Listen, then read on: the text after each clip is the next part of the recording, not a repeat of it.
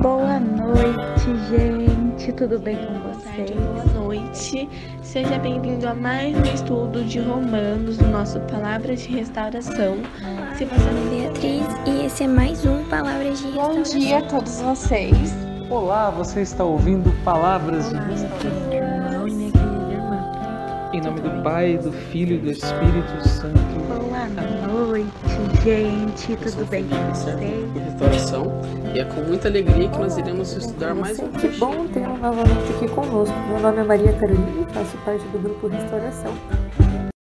Olá, queridos amigos. Aqui quem fala é Beatriz e hoje nós vamos estudar mais um pouquinho sobre o livro de Hebreus, capítulo 5, versículo 1 ao 4. Como de costume, vamos pedir ao Espírito Santo que nos ajude nessa jornada para que nós compreendamos um pouco mais sobre o que está escrito neste livro e que consigamos construir uma intimidade com ele através do estudo da Sagrada Escritura. Por isso nós clamamos: Vinde Espírito Santo, enchei os corações dos vossos fiéis e acendei neles o fogo do vosso amor. Enviai o vosso Espírito, e tudo será criado, e renovareis a face da terra. Oremos, ó Deus, que instruístes os corações dos vossos fiéis com a luz do Espírito Santo, fazer que apreciemos retamente a todas as coisas segundo o mesmo Espírito, e que gozamos sempre da sua consolação, por Cristo, Senhor nosso. Amém. Então a palavra vai nos dizer aqui no capítulo 5, versículo 1. Em verdade, todo pontífice é escolhido entre os homens e constituído a favor dos homens como mediador nas coisas que dizem respeito a Deus, para oferecer dons e sacrifícios pelos pecados. Sabe compadecer-se do que estão na ignorância e no erro, porque também ele está cercado de fraqueza. Por isso, ele deve oferecer sacrifícios, tanto pelos próprios pecados quanto pelos pecados do povo. Ninguém se apropria desta honra, senão somente aquele que é chamado por Deus, como Araão. Então aqui a palavra de Deus vem nos ensinar que o sacerdote, ele é aquele que é consagrado para levar a oração do povo a Deus e também transmitir a mensagem de Deus para o povo, assim como também os dons de Deus para o seu povo. Por isso é o sacerdote que batiza, é o sacerdote que dá o, a unção dos enfermos, é o sacerdote que realiza a cerimônia do matrimônio e todos esses sacramentos que são considerados dons de Deus. E ele é uma representação de Jesus, porque Jesus ele foi o sumo sacerdote por conta de sua oferenda única, perfeita e eterna a serviço da aliança de Deus com a humanidade, que é o seu sacrifício na cruz. Que agora no tempo da Quaresma nós iremos meditar com mais profundidade. Em nome de Jesus, né? Tomara que consigamos. O Catecismo da Igreja vai nos dizer no parágrafo 1544 Todas as prefigurações do sacerdócio da antiga aliança encontram seu cumprimento em Cristo Jesus. Melquisedeque é considerado pela tradição cristã como prefiguração do sacerdócio de Cristo, único sumo sacerdote, segundo a ordem de Melquisedeque, santo, inocente, sem mancha, que, com esta única oblação, levou à perfeição definitiva os que são por ele santificados, isto é, pelo único sacrifício de sua cruz. Aí no parágrafo 1545 vai dizer: O sacrifício redentor de Cristo é único, realizado uma vez por todas. Não obstante, torna-se presente no sacrifício eucarístico da igreja, que no caso aqui é a comunhão que nós recebemos todos os domingos, se estivermos aptos a recebê-las. Não obstante, torna-se presente no sacrifício eucarístico da Igreja. O mesmo acontece com o único sacerdócio de Cristo. Torna-se presente pelo sacerdócio ministerial, sem diminuir em nada a unicidade do sacerdócio de Cristo. Então, isso aqui quer dizer que Jesus, ele é o sacerdote supremo. É nele que todos os outros sacerdotes devem se inspirar, sejam eles padres, bispos, papas etc. E ter vários padres e vários bispos e vários papas não diminui em nada o sacrifício de Cristo, porque foi ele que teve a capacidade de redimir de todos os nossos pecados. Aí aqui vai dizer, continuando: Por isso, somente Cristo é o verdadeiro sacerdote, os outros são seus ministros. Aí aqui no parágrafo 1548 vai dizer: A igreja o expressa dizendo que o sacerdote, em virtude do sacramento da ordem, age in persona Christi capitis, na pessoa de Cristo, cabeça. E aqui vai dizer: Cristo é a origem de todo sacerdócio, pois o sacerdote da antiga lei, que no caso é o Antigo Testamento, o prefigurava, enquanto o sacerdote do Novo Testamento age em sua pessoa. Então, antes existiam sacerdotes antes da vinda de Cristo porque eles estavam prefigurando a sua vinda.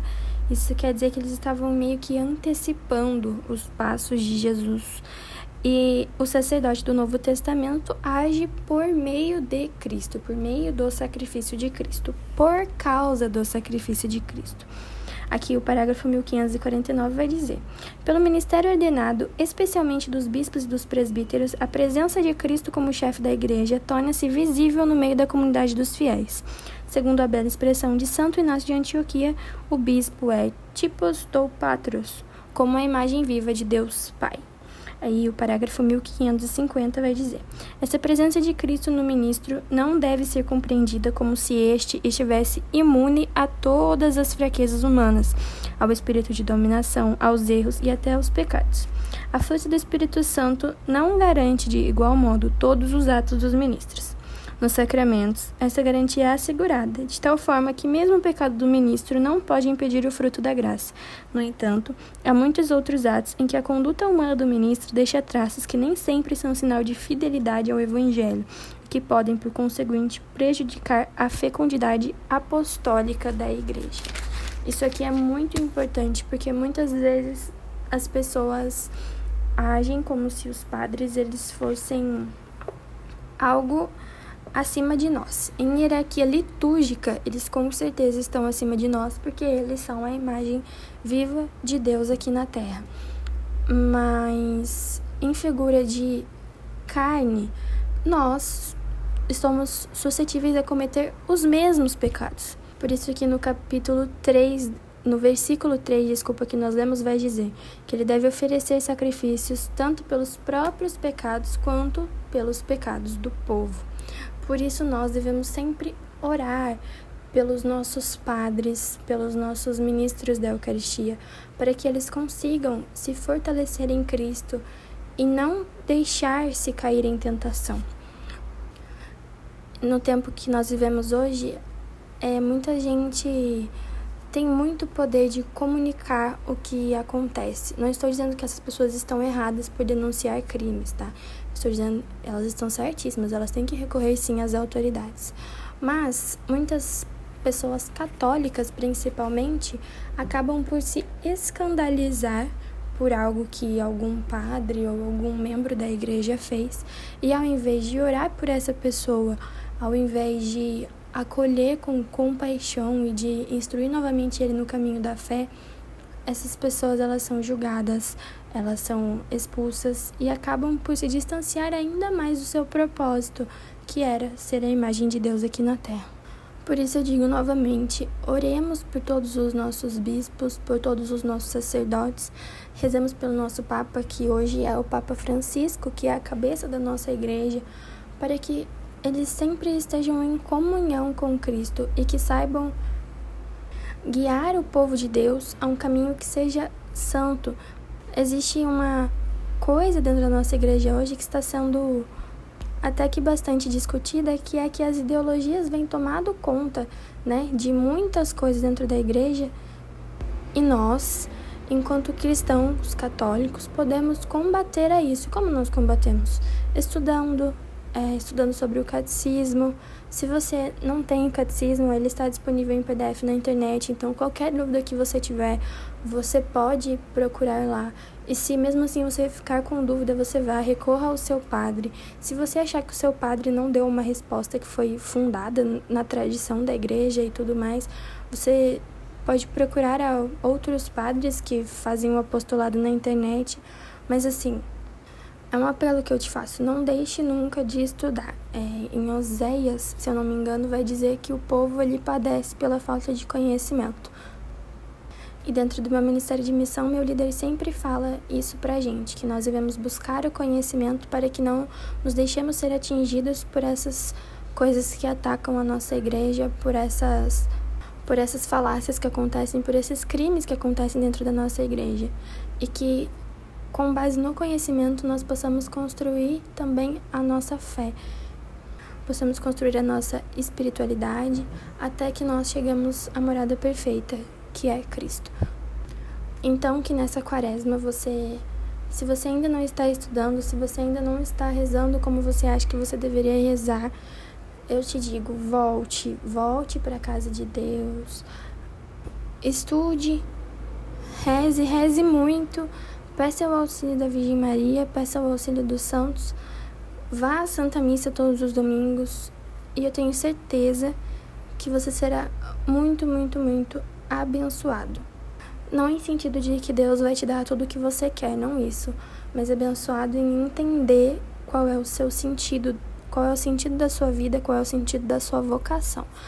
Então, ao final desse áudio, eu te convido a rezar comigo uma Ave Maria por todos os sacerdotes, por todos os bispos e presbíteros e por todos os que têm essa missão de ser pastor, de pastorear o povo de Deus. Ave Maria, a cheia de graça, o Senhor é convosco. Bendita sois vós entre as mulheres, e bendito é o fruto do vosso ventre, Jesus. Santa Maria, Mãe de Deus, rogai por nós, pecadores, agora e na hora de nossa morte. Amém. Que você possa ter uma semana abençoada em nome de Jesus, que a sua quaresma renda muitos e muitos frutos. Fique com Deus e até a próxima.